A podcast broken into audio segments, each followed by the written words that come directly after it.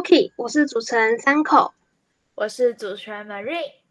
那今天我们要介绍的书籍是《老派约会之必要》。其实我对这本书之前有一个印象，是我在大一的一堂，呃，我们那时候有必修国文课嘛，然后我选的那一堂课的老师他超好笑，他就说我们每个人期末报告就是选一本自己的书或者是一场展览。然后做一个报告跟班上分享，然后印象超深刻，因为就是有一个有人分享这本书，他就分享《老派约会》，对啊，他就分享这本书，然后剧中有一个对白，我就记得非常深刻。反正就是他说不要用 MSN 敲我啊，不要用脸书留言什么之类等等的。然后我就觉得说哇，这一定是一本很浪漫、很浪漫，然后是在讲说。为什么老派约会这件事一定要存在的一本书？嗯，所以那时候我对他的一个一个印象是这样子。对，好，那我们先来介绍一下作者。这本书的作者是李维京，他是一个记者。那他当记者的初衷是为了接近当代艺术。后来他为了全心全意的投入创作，然后他选择离职。他觉得呢，任何事情都有停损点。如果一个工作只是为了薪水，回家之后只有力气睡觉。但是人生呢，不可以这样子过。他在二零一零年的时候出版了首本小说集，叫做《我是徐良良》，获得台北国际书展大奖。他很擅长描写都会的女性心境。出版这本书之后，掀起了女性学的讨论。然后除此之外呢，蔡依林在专辑《Ugly Beauty》，一听你有听过这一首歌吗？没有，我超级少听蔡依林的歌。你有听过吗？他跟嗯，我有维京的合作，嗯，真的有，好听吗？嗯，怎么说？我觉得不是我的菜，但是我觉得里面的歌词很有深度。嗯，因为是因为是因为是作家有那个真的合作的歌，对啊，而且他还放在了专辑序曲，真的超厉害的。嗯，那我们今天介绍的散文集叫做《老派约会之必要》。是李维金他他在二零一二年的时候推出来的，那描写的感情非常的细腻。书里面分成了三个部分：小小说、小小诗，还有小小人。小小说的形式呢，就像小说一样，大部分是描写有关女孩对爱情的向往，还有渴望被关爱的心。那有时候也会出现恋爱过程的失望以及矛盾。小小诗就像长篇新诗一样。表达出内心对爱情的感叹、愤怒，还有疑问。那里面的老派约会之必要，就是在小小诗里面出现的。小小人主要是散文，是回忆童年，还有上一段恋情，或者是记录一些生活当中的琐事。那接下来会有主持人我们选几篇向听众介绍。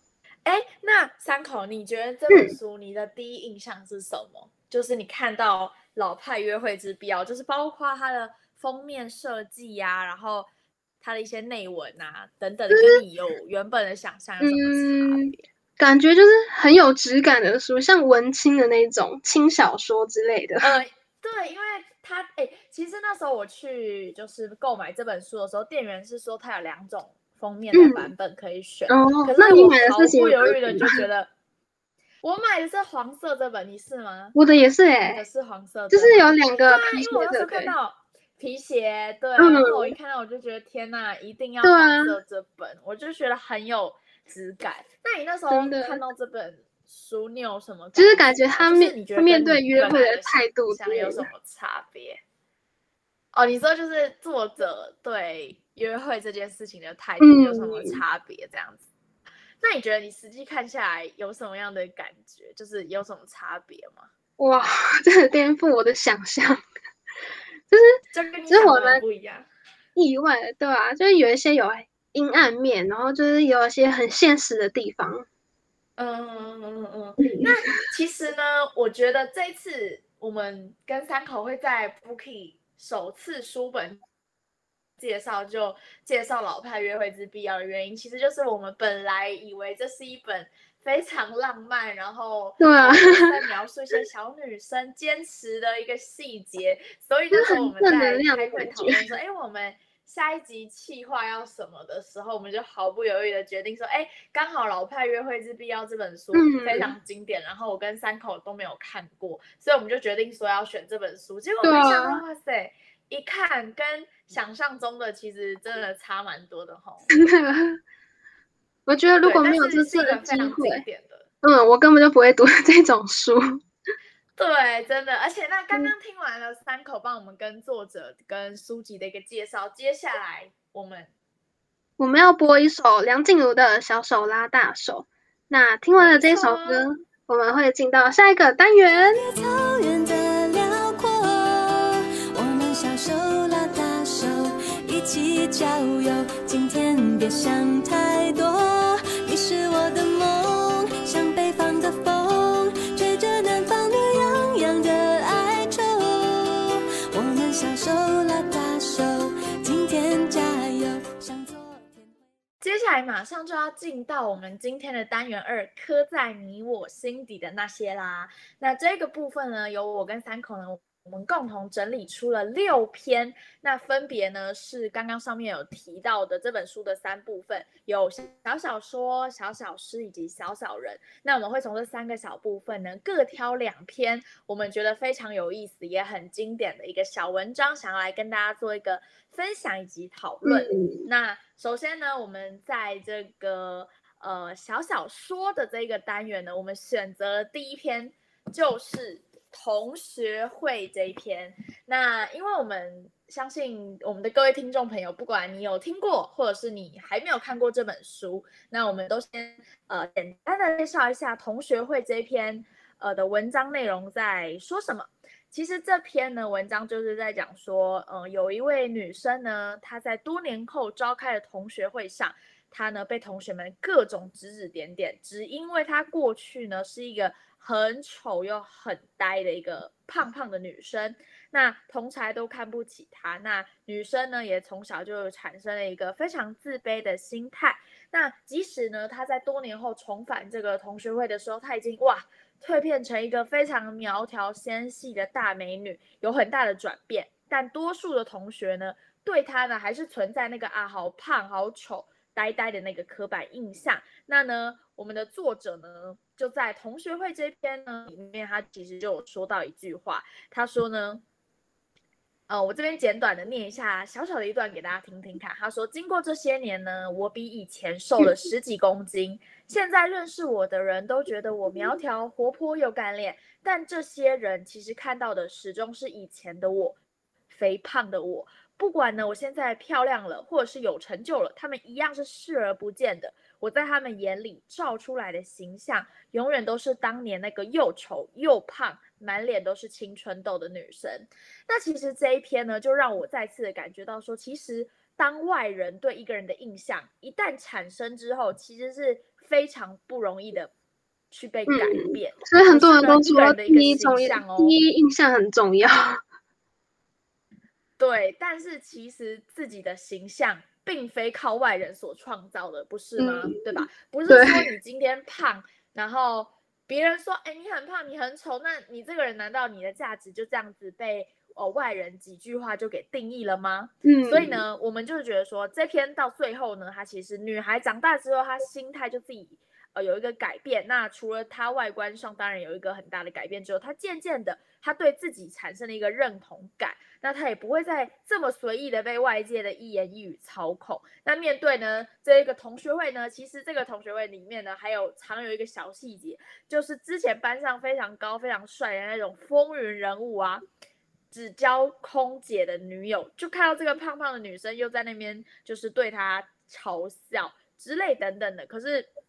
女主角呃，我们的女主角在最后呢，给这个高帅又自负的男生一个大反击，反正意思就是跟他说，就是呃跟他开玩笑，然后就是用力的怼了他一次啦。所以呢，我们那时候选了这一篇，就是觉得说非常的印象深刻这一段。就是三口，你有觉得吗？你那时候看完这段有什么样的感觉？我那时候自己看完是觉得哇塞，太爽了，好帅气哦。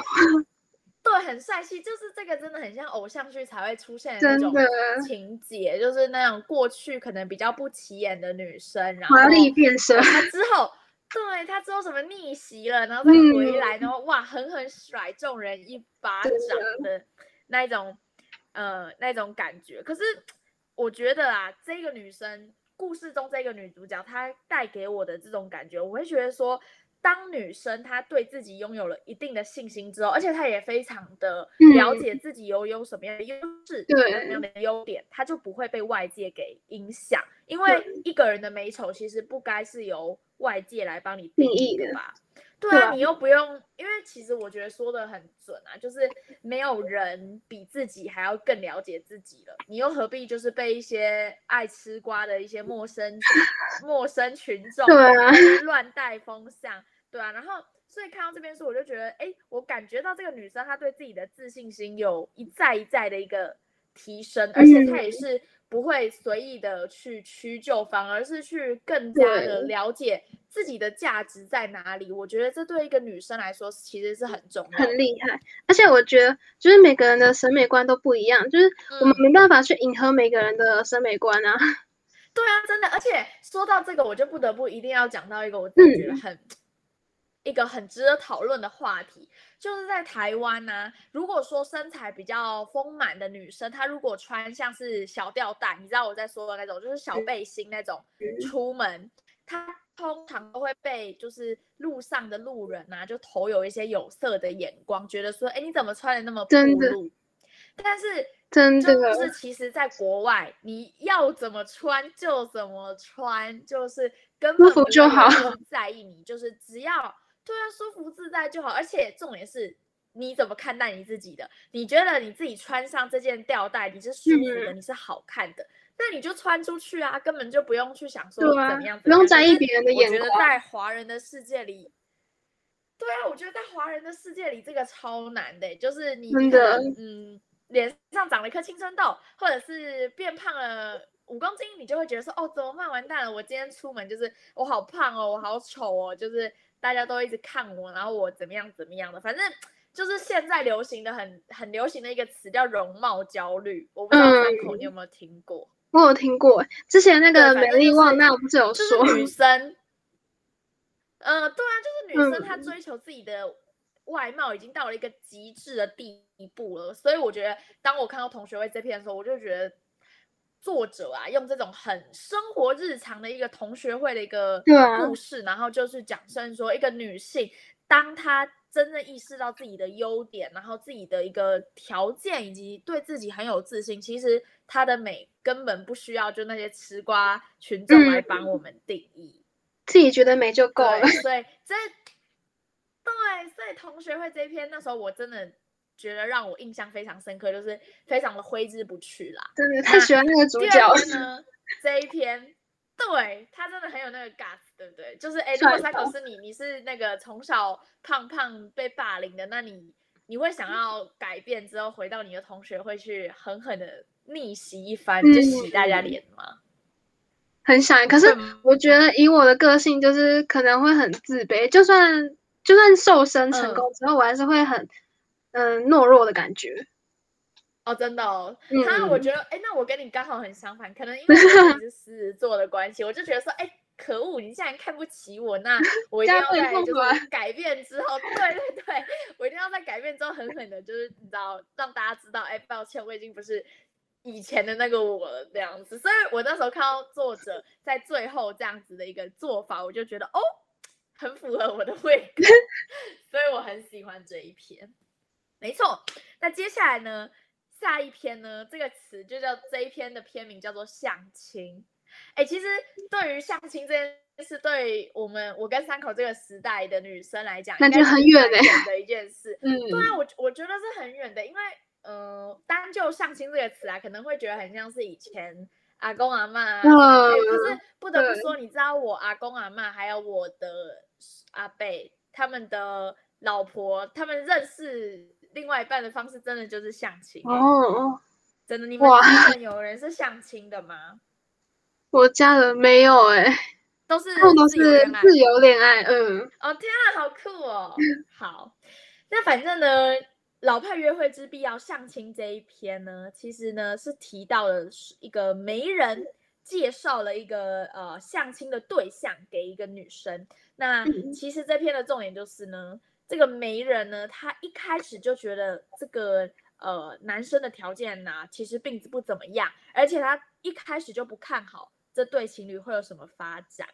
但是呢，因为呢，我们的主角呢非常的聪明，所以他一开始其实就看穿了，说媒人并不是有心想要真心的做媒啦，不是真的想要。呃，看到他幸福什么之类的，他只是想要衬托自己的那个炙手可热的感觉，然后就把男生对把啊，想要让大家觉得说，哎，我认识很多人呐，我人很厉害哦，对对对，所以其实故事里就有一句话，他说我整场呆呆看着那男生穿着亮橘天蓝白色相间的衬衫，那呢，事后其他同学追问我的下文。他就只有回答两个字，没有。然后果然，作为那些媒人的大学同学，他们真的不是真心想要帮他做媒，只是为了证明一件事，那就是条件又好又帅气的女生，并不会那么容易的看上所谓的普通女生。那其实这段话意思言下之意，就指指指明了说，故事里的这个我，只是一个普通女生。所以呢，你不觉得，嗯，这种感觉就很像是。他只是，他不是真心的想要帮你做这个相亲，但是他只是想要衬托出，哎，他自己很厉害。但是女主角她非常的有智慧，所以她在最后，对他看破了，对他也是直接说，那个他就直接说什么。那个他相亲介绍那个对象，他不喜欢女生，而且他目前正处在一段稳定的关系之中，所以这个非常机智的女孩，她其实早就从相亲男生的衣着判断出他的性向，那从这里就可以推知那个媒人同学的心机，你不觉得吗？就是他的心机有天啊，其实真的很可悲，就是你知道你。你费尽心思想要就是展现你自己的心机，结果殊不知早就被人家看破手脚，感觉很尴尬，就很尴尬啊！对啊，就是你自己在那边就是搞了老半天，说哎，我要向大家证明我我这个人脉很好，我很会配对，对，结果最后这是这是怎么怎么回事？就是非常的搞笑这样子。所以那时候我们看到这篇，我们也是觉得说。希望我们自己都可以变成一个，就是你知道这么机智的一个女孩。就是有的人他不是真心想要帮你哦，但是他会展现的出他呃很想要帮你帮你的那个那种感觉。嗯，对，所以女生其实不知道，虽然不知道这个对象会不会只有只限是女生啊，可是你不觉得自己大家真的要有女生要培养一个自主的一个意识，就是你要能够学会去判断身边的。对你身边的这些人到底是好还是坏？就是他真心想为你好，还是他只是想要把你推入另外一个 火坑？对，有时候因为有的人心机真的蛮重的，我们也不是说喜欢看好戏，真的。对，有些人喜欢看好戏，他喜欢啊，就是弄你一下，然后就看你出糗什么。对啊，对，超坏的。没错，那我们现在呢就要进入到我们的第二个，就是我们的小。小诗的一个单元。那首先，小小诗第一篇被我们万中选一的，就是这本书的书名《老派约会之必要》这一篇啦。那其实我那时候看这本书的时候，我就一直看一直看，我就想说，这跟老派约会之必要有什么关系？你知道吗？所以直到我后来翻到了《老派约会之必要》这一篇，我非常期待，你知道？对我对他是。投注了百分之百的那种期待，你知道吗？因为我就觉得哇塞，那这一篇就是这本书的重点，所以作者才会挑这个篇名当做这本书的书名嘛。所以这书一定很，这一篇一定很重要。对，没错，果然我们现在就要先来讲，念一下这一篇最重要的一段话。好，首先呢就是这个，带我出门要用老派的方式约我，在我拒绝你两次之后。第三次我会点头，不要用 MSN 敲我，不要用脸书留言，禁止用 What APP 临时问我等下是否有空。我们要散步，要走很长很长的路，只有在散步的时候，我们真正的谈话，老派的谈话。我们今晚因为相爱而懂得狡猾老派的，这就是这一段。这一篇最精华的一段书，也被作者选为他这本书封面的一个小小的介绍词。那其实这篇就是在讲说，呃，一个自己他一段非常理想而且老派的约会。那希望不要去仰赖任何科技呀、三 C 的产品，而是希望像复古的一个方式哦，说要怎么样约到自己，然后呢，要用一种非常暧昧的一个态度来否定一段关系的感觉。所以那时候其实选。这一段的时候，是因为我觉得现在的爱情真的是十分的素食爱情。对啊，三口，你有这样觉得吗？真的用心交流那种爱情很少。没有在用心交流的，很像就是，哎，我今天刚认识你，那明天我们一起吃顿饭，哎，我觉得你好像还 OK 哦，哎，那隔天我们搞不好就在一起了。然后过了可能一个礼拜，哇塞，我突然发觉你跟我好不合哦，然后然后我们就这样就分手，就拜拜。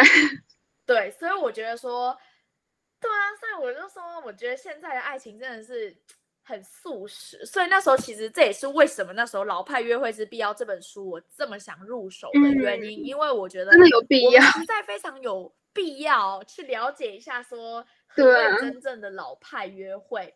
可是其实当我真正看到老派这样子的一个约会之后，我又觉得我又。我又突然有点矛盾了，因为我又不知道说，哎，不知道已经适应了这么快速生活步伐的我，会不会有办法回到过去去接受？说，哎，有一个人肯定要约我出去吃饭，哎，还不能用赖，还不能用什么脸书啊，还要可能要写信啊，或者是怎么样来问我什么之类的？可能我就是只是单纯的面对面交流。对对对，可是我其实我觉得他这个复古的方式很真的非常的浪漫，就很像。所有的时区，所有的时间，瞬间都慢了下来的感觉，就是像是那种台北的斑马线那种，你知道信义区啊，人流也瞬间都走慢了的那一个瞬间的感觉，就很像是 我们。约会只能好好的吃饭，然后没有任何三 C 产品，就不准有人。看手机，然后就是只有你跟我专心的吃这个饭，然后。就像是作者这边说的，你只能专注的看着我，跟我说话，还有想着我，就是非常非常专一，然后 focus 在约会的一个呃，就是段一个时间，而且我觉得。呃，散步这件事其实是我觉得很棒的，就是作者其实也有说在提到说我们要散步，我们要走很长很长的路，因为其实随着现在时代啊，还有一些呃，大家工作上频率比较快速。大家很少真的有那么多时间，好好的去跟你的另外一半，可能说去散个步，或者是去干嘛之类的，可能顶多就是偶尔去看场电影啊，吃个下午茶之类的，可能就是这样。子的约会，但是我觉得散步这个是我自己非常喜欢的，因为我觉得当你散步的时候，就是时空什么时间整个都慢了下来，然后就只有你们两个彼此，然后这时候你们也散步的时候，通常也比较少会玩手机嘛，那你们就可以专注在你们想要聊的话题，然后非常非常专心的去跟彼此做交流。那我觉得这样一个。呃，过程下来的感情一定一定会更加的坚固嘛。毕竟如果你们磨合了、相处了这么久，然后也觉得彼此是非常适切的一个对象的话，那应该很难会说，哎，过了一下子之后才会发觉说你不适合，然后之后才要来说分手。对对对，所以选老派约会是必要这个本书，就是希望大家真的了解说什么叫做老派约会，真的有必要，好浪漫步调，很需要这个时代。没错没错，好。那再来呢的一篇是叫《曼珠沙华》，那这篇在讲什么呢？其实这篇呢就是在讲说感情世界中记忆这件事情的可怕。那其实大家都蛮了解一个民俗传奇的故事嘛，就是说我们人死后之后呢，呃，可以喝下一碗孟婆汤，那你这个人的记忆呢，以及你这辈子存在过的证据，就会随着这碗汤。一切都这样消失殆尽，一切都结束。对。但是其实在这本书的这个小篇章的剧情里面，就是有两个选项哦，一个就是你不喝孟婆汤也 OK，那你就选择跳下一个叫做忘川的地方。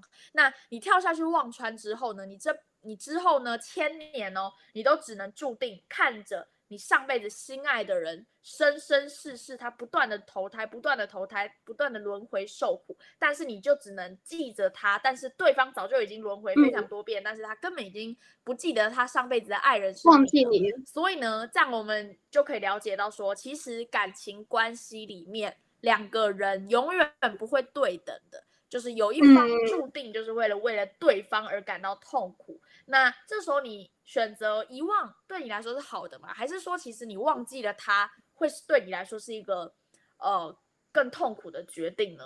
那这一篇呢，我们有选了一个非常好的佳句，叫做“我知道你在想什么”。当我们选择遗忘，让一切归零，当做从来不曾发生过，我们等于否定了从痛苦中。获得救赎的可能，没错。那其实呢，对我自己来说啊，如果呃是我的话，我觉得如果当我真的有这个遇到孟婆汤跟跳下忘川的一个呃选项的话，我觉得我应该毫不犹豫的选择，我会喝下孟婆汤，来忘记我这一生的所有。对啊，因为。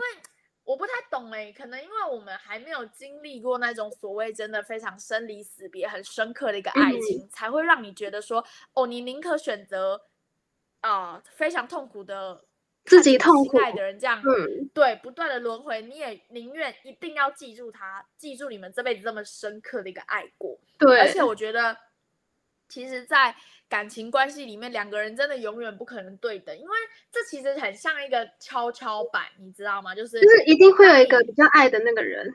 对，就是当你谈了恋爱之后，你等于就是坐上了这个跷跷板。那跷跷板不可能永远都是平衡的，一定会有一方是比较失重的。那我觉得这方是谁，肯定就是爱的比较多的人会感觉到比较痛苦嘛。那可能就是有一方注定就是因为爱对方这件事情而感到非常痛苦。那所以其实那时候看到这篇的时候，我自己是我非常喜欢啊，因为我觉得对于我来说，你如果可以呃选择跳下忘川，那我觉得很佩服你这辈子遇到那么曾经让你刻骨铭心的一个爱情。所以你才会选择痛苦也是要跳下去，但是你跳下去之后，你其实你们这个两个人是永世不得相见，然后而且你们两个人的思念永远是不同步的，就是我觉得非常的跳下忘川有点像那种长生不老的人，就是看着自己爱的人就是老去，但是自己还留在那边。对啊，而且其实我觉得这里最痛的就是。那个人其实根本不记得你，他不知道你是谁呀。这种感觉很像是，哎，三口，你有没有看过一部电影叫做《被偷走的那五年》？哎，有有。对，那部电影其实真的很像这样子，你知道吗？就他们两个其实已经离婚了，但是女主角她却醒来，她的记忆是停留在五年前，她以为她跟她老公还是非常相爱的。那结果这时候，你知道那种感觉非常的痛苦，因为现实跟你自己的以为。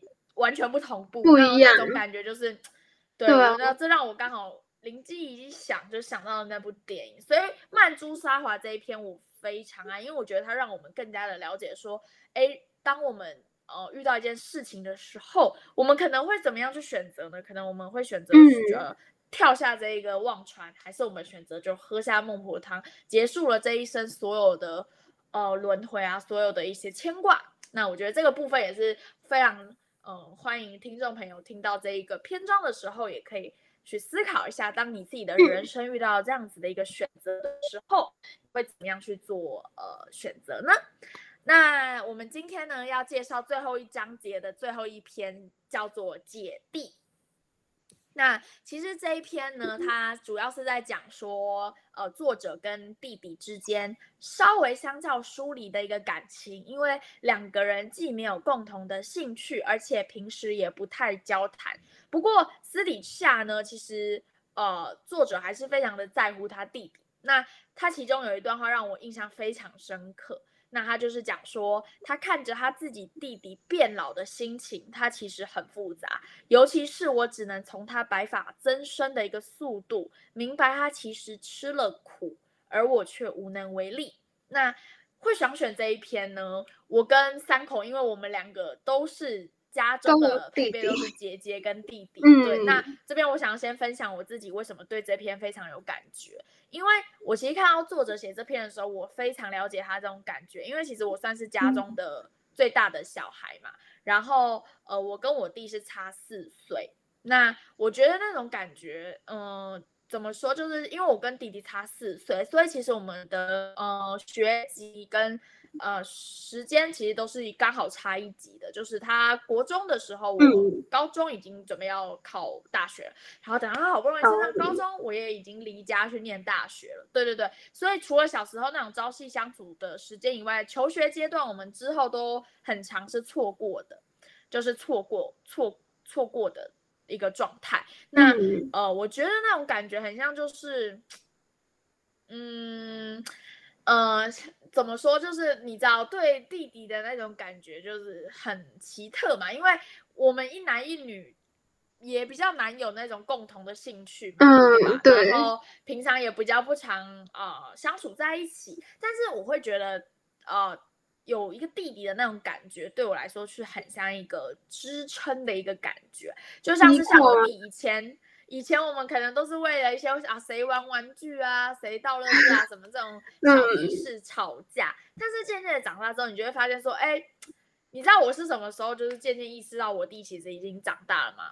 就是他这一次帮我搬家的时候，什么时候？让我。他搬的超多的，然后我就觉得，哦天哪，我弟真的长大，你知道，就是他渐渐的，哎，已经感觉从一个小小的男孩，就哇，一瞬间长大，就是那种感觉，对我来说，其实心情很复杂，因为我还有时候还会停留在，就是，哎，他还是那种小孩子的感觉，就殊不知，哇塞，他已经高中，然后可能之后很快也已经。要大学了，然后哎，过不久可能就哎找工作哦什么的，就时间对时间过很快啊，对啊，所以那时候其实我看到作者这篇姐弟的时候，我心情真的是很复杂的，因为就是觉得啊很有那个感触啊，对啊。好，请三口分享一下你跟你弟弟之间姐弟的一个情感是什么样子的？其实我跟我弟就是差两岁，但是就是没有相隔那么多。像我学测的时候，他有来陪考，然后他学测的时候，我有去陪考。嗯，其实只有我们两个陪考而已吗？家人就是全家人。哦，大家都有去这样。对，嗯，对啊，所以就是觉得我们是还蛮亲近的。然后我印象很深刻，就是有一件事，嗯，小时候，嗯，大概国中的时候，然后我那一次数学考糟了，大概六十分吧，还是不及格，忘记了。然后我就回家狂哭，因为我妈是那种很在意功课的人，嗯，就是因为我超怕被打，然后我就躲在房间哭。然后我弟看到之后，他就安慰我，嗯，哇，是那种默默的安慰吗？其实书中书中他就是那个啊，主角的弟弟，就是看他失恋，就默默的砸了一包卫生纸过去，说，哎，有点像哎。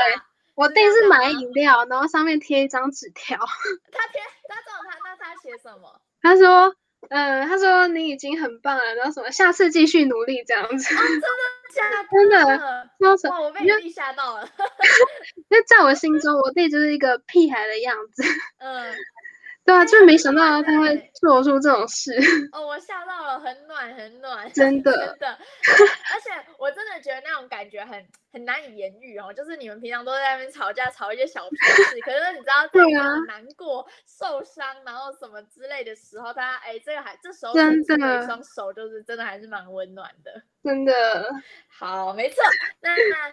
今天的以上呢，就是我们分享几个我们觉得非常非常值得讨论，也是我们印象非常深刻的，刻在我跟三口心底的这些篇章。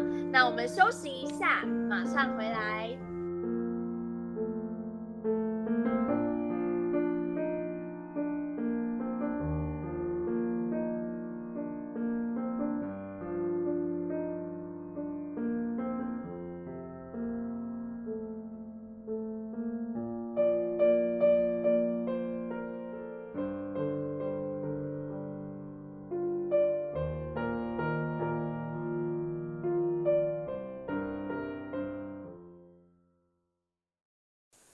好的，第三部分是我问你答。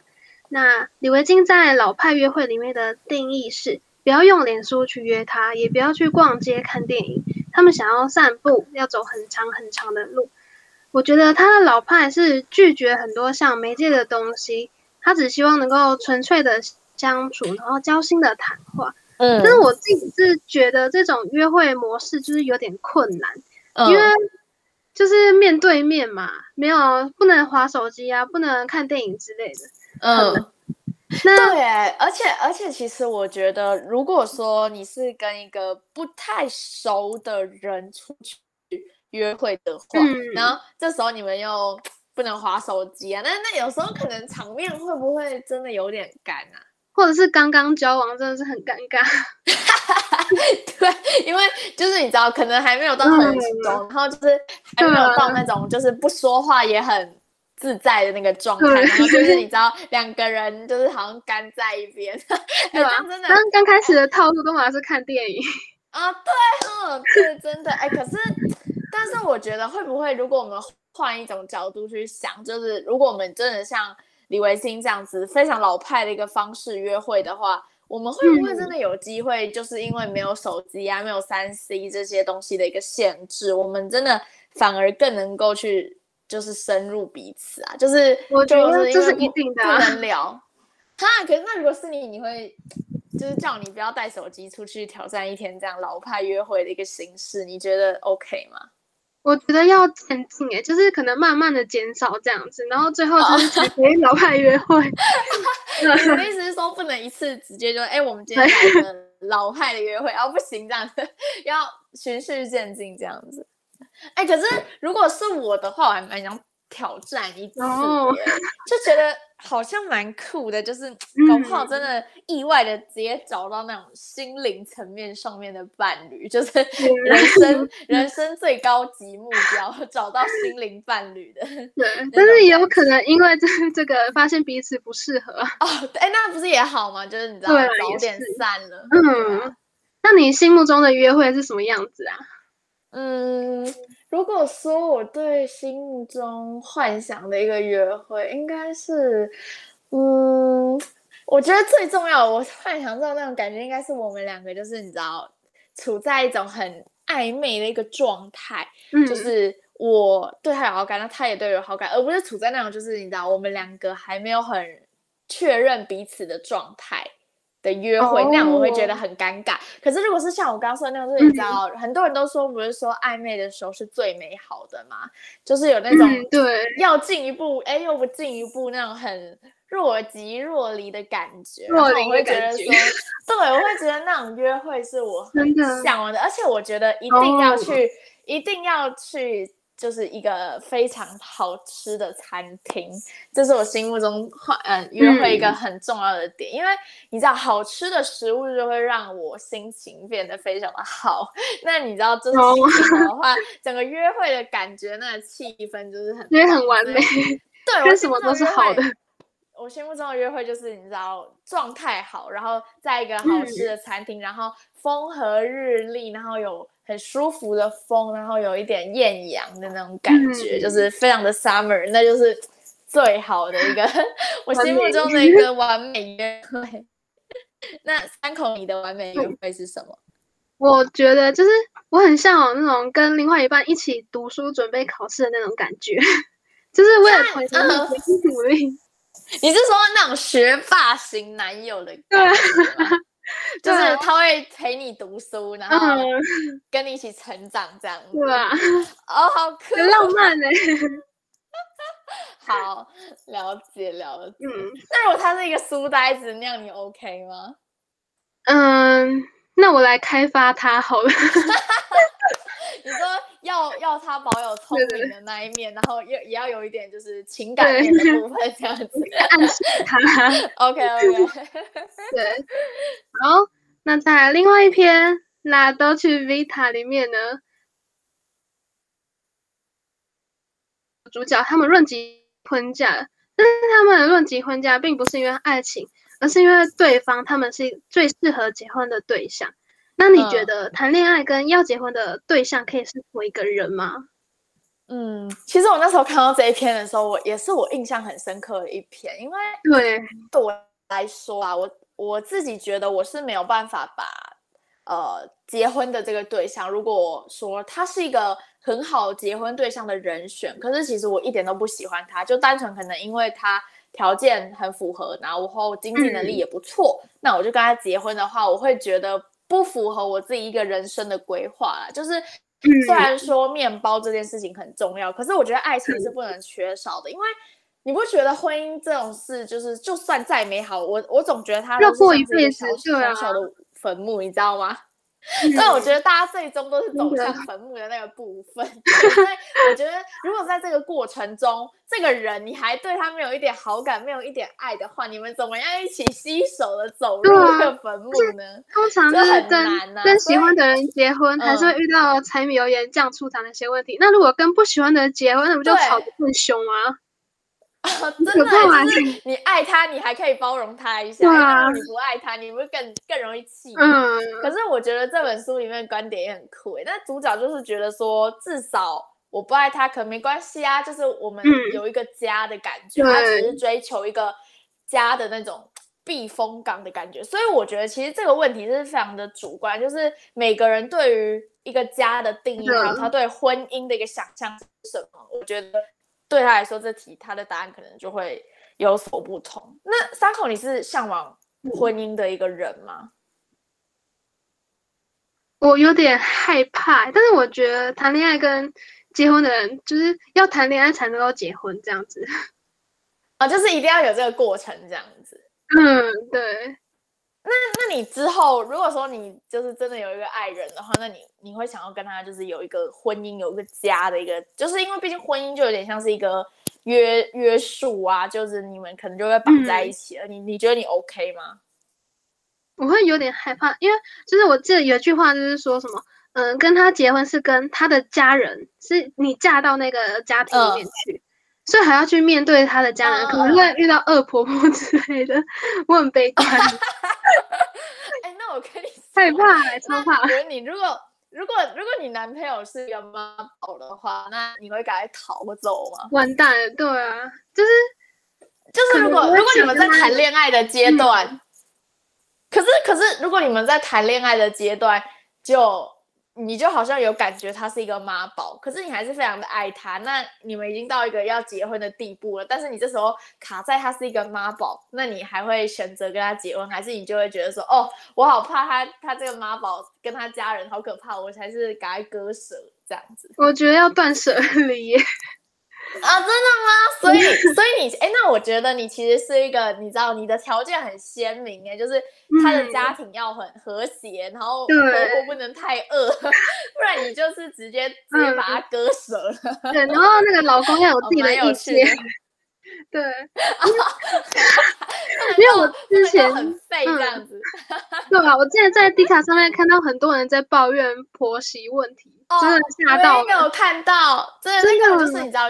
月经文每天都有那种，真的，因为就是我觉得有些男生真的可能会不会讲哎，就是比较没有意见吧，可能就会害自己老婆就是被 被 被委屈到之类，然后他就上 D 卡抱怨，真的很好笑。我们要世人要清楚一点，哎，真的真的，而且你知道，现在人家不是说女生。虽然这样讲，我觉得不太好，可是很多人就是比较古早以前的人的观念，会觉得说结婚就是你翻身的一次机会，就是如果你是嫁到一个非常爱你也很疼你的人，那你就算日子可能会再苦一点，可是至少有个人疼你、懂你，会保护你嘛。对，然后结果如果你本来人生就是非常的美满，就哦事业有成，结果嫁给了一个很可怕的一个，就是嫁给一个很糟糕的男人，你的下半辈子也就这样。就此毁灭，会完蛋。对，所以其实婚姻这件事情是非常的重要，就是它是虽然不能说它决定了你的一个什么一生荣华富贵什么，但是我觉得它绝对是占你未来下半辈子的一个幸福 很重要的一个关键。对对啊，毕竟人生已经够苦了，如果再没有一点幸福感的话，就是哇，真的真的真的太难了。对，在那在同学会里面呢，主角在学生时代是不起眼的。瘦身之后，他参加了同学会，但是被他的同学批评是做作的。然后里面有一句话是说：“不管我现在漂亮了，或是有成就了，他们视而不见，因为我在他们眼里映照出来的形象，永远是当年那个丑的、胖的、满脸青春痘的女生。虽然第一个印象真的很重要，但嗯，美貌真的是 也很重要。嗯嗯嗯，对。那你觉得就是外貌的进化，就是像从小鸭变天鹅，真的可以幸福吗？其实我觉得，我觉得会耶，因为我觉得如果对，当然这部分指的是某些人，如果他的外貌可能不是一个他自己喜欢的一个样子，所以他可能会去整形之类等等，他去做一个改变。那我觉得你自己走在路上，你你知道吗？自己的那个气场、那个自信。你就自己与生俱来就提升了很多，那你自己自然就会减少掉很多之前可能，例如说我刚刚前面有讲到什么容貌焦虑啊，或者是你觉得会因为你的外貌而被别人批评攻击，所以我其实一点都不会觉得说去整形的那些人有什么不对，或者是就觉得说，哎，整形就是很糟啊，就是价值观败坏什么，我觉得完全不会这样讲，因为我觉得那只是单纯每个人选择的不同，他就希望自己呈现给在大家的面前就是一个。漂漂亮亮的，然后呃很自律的一个女生。那我觉得，当她在做一个，对我觉得当她在做她自己觉得有意义的事情的时候，她自己绝对会就是幸福的。所以我觉得，我觉得她肯定就是，就算她进化了，或者是怎么样啊，变了一个人，我觉得她只要觉得这样是对的，那我觉得对她来说就是百分之百是很幸福的。那大家也应该支持她。对对对。那接下来我们要听一首歌，叫《Someone You Loved》。听完这首歌，我们进下一个部分喽。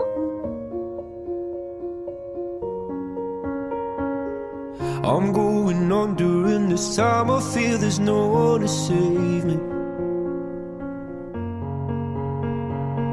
This all and nothing really got away, driving me crazy. I need somebody to hear, Somebody to know, somebody to have, somebody to hold. It's easy to say, but it's never the same. 那来到我们今天的最后一单元，说说心里话啦。那其实呢，我这边呢就要先分享 Marine 我自己本人看完了《老派约会之必要》这本书，我自己心里的感想是什么。首先，我真的不得不给大家防个雷，就是大家可能听到这本书的书名，会觉得它是一个非常浪漫、甜美，然后很梦幻的一本少女小说。对，可是其实这本书呢，呃，虽然说它有包含到甜蜜的这个部分，可是更多的是有一些疗愈，还有作者自己一些。呃，对他观察到周遭事情的一个想法的一个小小的一个小品作文。那有些时候我们嗯，可能会觉得说，呃，内容都会是一些比较像是，例如说是情侣之间的一些别离，或者是会像是一些憎恨。或者是你有些事情你求但是却不得的一个事情，举例来说，就像是一些嗯，可能你感伤你自己，哎，我聪明啊，也漂亮，学历又好，但是我怎么就是情场就是这么坎坷？或者是当你其他事情很顺利的时候，你在工作上的时候，你又不禁怀疑的问自己说，哎，这个东西真的是我自己想要的吗？然后或者说，当你人生达到某一个巅峰成就的时候，你又要问你自己说，我这辈子只能这样子了吗？那我觉得作者就是把把我们这些对人生很多种种的一个疑问，用他非常细腻，然后很精炼的一个文笔，把这些社会上其实满满的一个恶意啊，还有人与生俱来难免的一些负能量，都把它转化为就是非常华美的一个词藻，也给我们一些很动人的想象的一个空间。那我不得不说，虽然呢这一本书里面的一些文章啦，大部分文字都蛮悲伤的。可是我觉得，其实是能够探讨到身为女性的我们，我们心里非常深刻的一块。那因为作作者李维静他非常的善于观察，所以他呃能够很细腻的去观察到说，哎，不种不同种人他心里在想什么。然后他也解读出了说，哎，其实这个世界并没有我们大家想象的，就是那么单纯那么美好。那很多人他的一个行为背后都有很多他自己的一个深意啦。对，那其实我看完这一本书，我就觉得说，哎，虽然说人与人之间相处，就是必然会有一些悲哀、一些悲凉的地方。可是我觉得借由读这本书的一个节奏的感觉，会慢慢的让我从一开始看觉得啊好有点痛苦，有点沉闷，就会觉得世界蛮糟的这样子。然后到后面渐渐的，我会觉得哎有点豁然开朗的感觉，好像就是把疼痛这件事情拿出来好好的检视一下，然后看一下自己身边以及做事的一个方法。那感觉上，我觉得。看完了《老派约会之必要》这本书之后，让我觉得啊，我更加贴近我自己这个人了，也更加的了解这个一辈子能够陪你最久的人就是自己了的这件事情。就是感觉三口看完这本书，你有什么感想？呃，你有什么样的一个感想？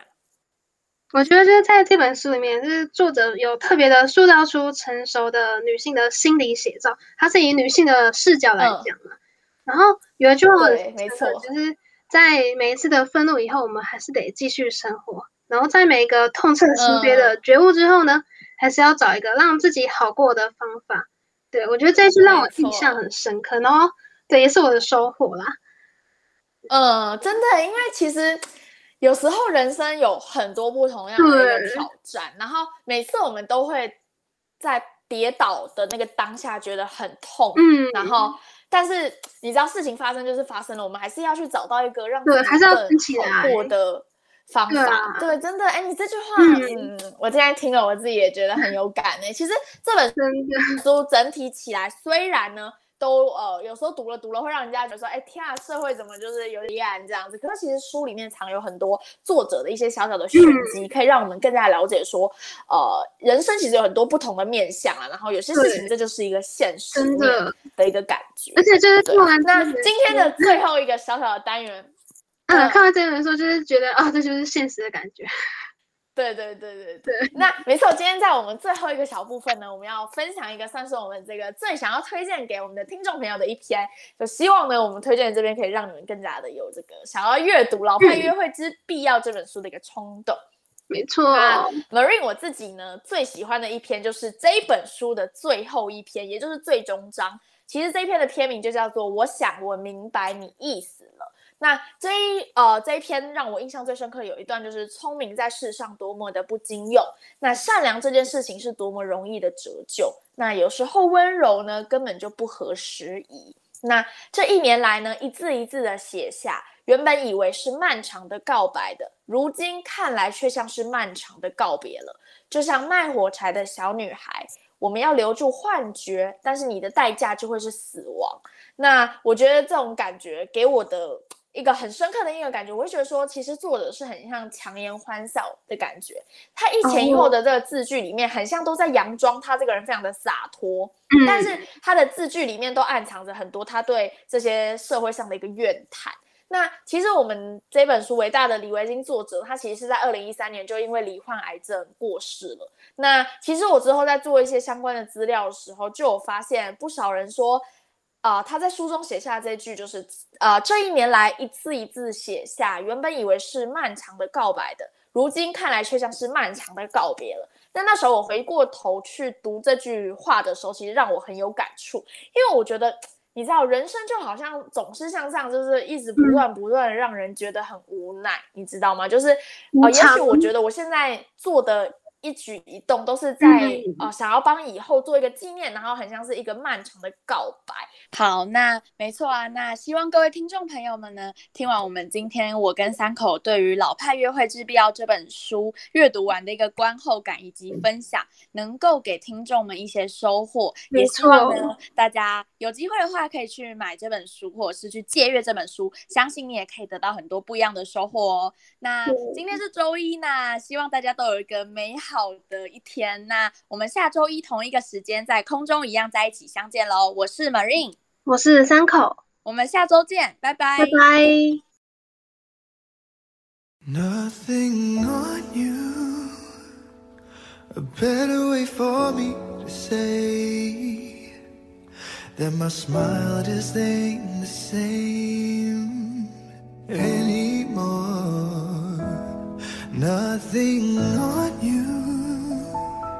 feeling that's so hard to find A love that drove us crazy A hundred times. I wish